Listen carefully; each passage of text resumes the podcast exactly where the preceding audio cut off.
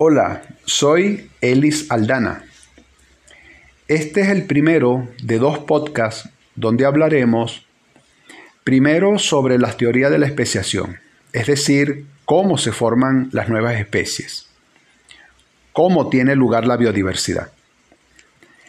Hablaremos también sobre los tipos de pensamiento con los cuales son abordados los estudios sobre la evolución de las especies.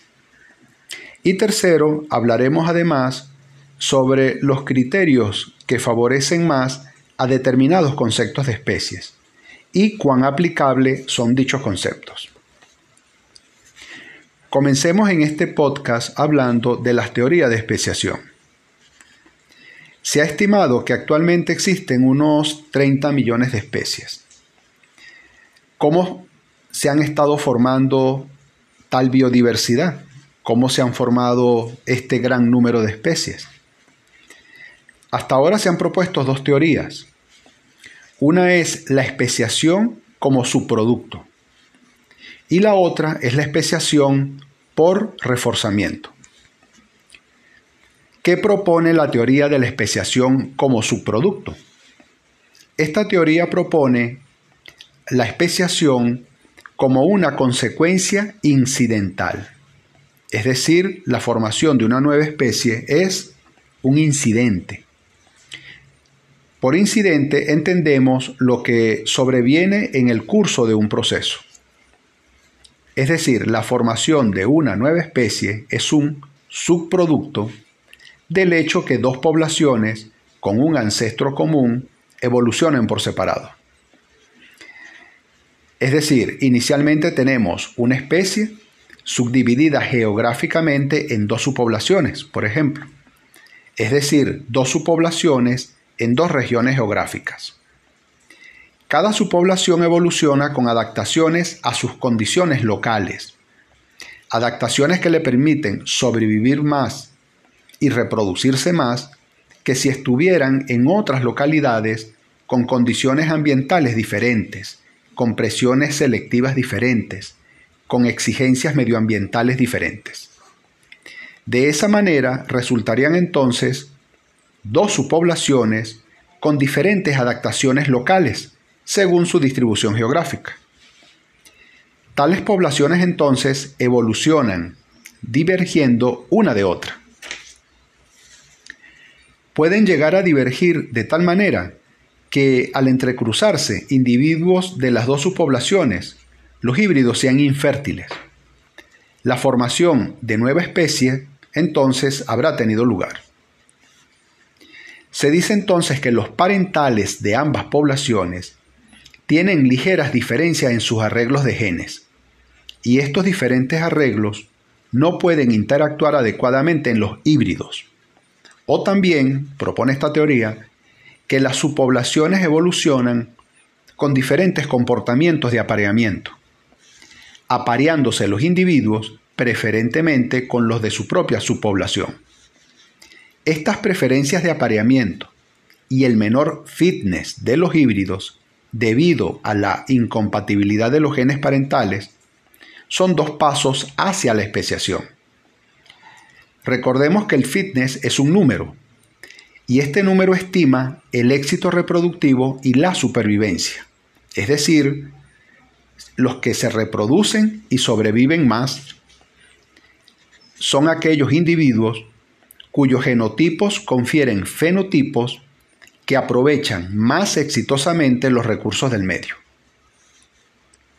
Hablemos ahora de la otra teoría de la especiación, es decir, la teoría conocida como reforzamiento.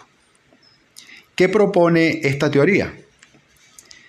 Esta teoría propone que la formación de una nueva especie no es un incidente, sino que es un proceso, dicen quienes proponen esta teoría, activamente favorecido por selección natural. Este modo de especiación ocurre cuando los híbridos entre dos subpoblaciones tienen menor fitness que los descendientes entre individuos de una misma población. Es decir, entonces que la selección natural favorece el apareamiento más discriminante. evitando los, apareamientos entre individuos de diferentes poblaciones que producen híbridos infértiles. Con el tiempo, los individuos de una misma población se aparearán más que con individuos de otra población. Hay entonces reforzamiento por selección natural del apareamiento entre individuos de una misma población. Como ven entonces, la formación de una nueva especie no es un incidente, sino que la selección natural favorece el reforzamiento. La especiación por reforzamiento no se inicia como la especiación como subproducto.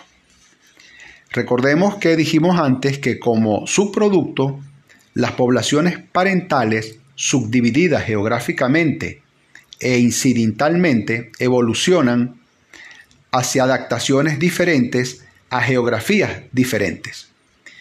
En cambio, por reforzamiento, la selección natural favorece apareamiento entre individuos de una misma subpoblación. De las dos teorías, la más consensuada o la más ampliamente aceptada es la de la especiación como subproducto. Esta teoría es la que cuenta con más evidencias, es la más documentada.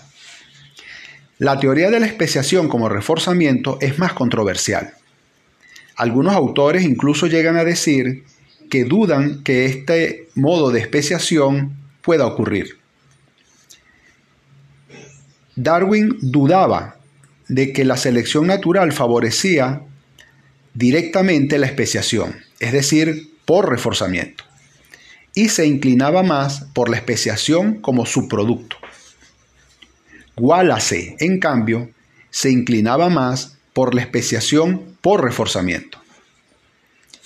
Vale destacar que aunque la teoría de la especiación como subproducto es la más ampliamente aceptada, no es ampliamente aceptado que la incompatibilidad genética explique el por qué los híbridos son adaptativamente inferiores o con menor fitness.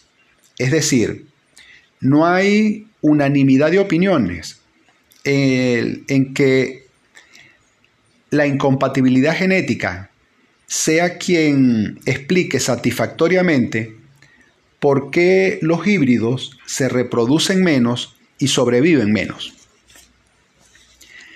Recordemos que la incompatibilidad genética, según la teoría de la especiación como subproducto, resulta de la selección de adaptaciones locales diferentes.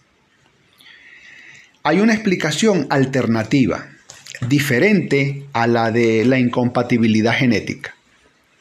Esta explicación alternativa dice que los híbridos están poco adaptados ecológicamente. Los híbridos, dicen quienes proponen esta alternativa, por ser formas intermedias, son menos competitivos por no poseer las adaptaciones más eficientes para hacer uso de los recursos locales. Esta alternativa puede ser también cuestionada, porque en ella subyace la idea de que las adaptaciones locales de los, digamos entre comillas, los puros, son óptimas mientras que los híbridos poseerían unas adaptaciones desmejoradas, es decir, serían una versión desmejorada de los puros, de los que no son híbridos. Y esto no necesariamente podría ser así, no necesariamente, porque tendríamos entonces que aceptar que las adaptaciones tienden a un óptimo, es decir, tienen un final, es decir, tienen como fin ese final que es la adaptación mejor, sería de mejoramiento esa evolución. Y desde el, desde el neodarwinismo se ha planteado que la evolución no es un proceso optimizante, es decir, no es un proceso que optimiza las adaptaciones, porque el medio ambiente cambia, dicen los neodarwinistas, y según como cambie el medio ambiente, cambian sus condiciones, cambian sus exigencias medioambiental, cambian las presiones selectivas. Y esas presiones selectivas no están direccionadas. De tal manera que la evolución no es un proceso de optimización, dirían los neodarwinistas. Por lo tanto, entonces, decir que una explicación alternativa a la incompatibilidad genética para explicar el menor fitness de los híbridos no sería consistente con lo que se plantea desde el neodarwinismo en el sentido que la evolución no es un proceso de optimización. Por lo tanto, entonces, eh, es cuestionable que se sostenga que los híbridos, por estar menos adaptados, por ser formas intermedias, serían versiones desmejoradas de los, entre comillas, los puros. Es decir, los que están más eficientemente adaptados a los recursos locales. Ahora bien, veamos el caso de las plantas. En plantas está muy documentada la especiación mediante la formación de híbridos. De hecho, es el mecanismo mejor confirmado de especiación en plantas. Con lo cual entonces, el modo de especiación mejor documentado en animales no coincide con el mejor documentado en plantas.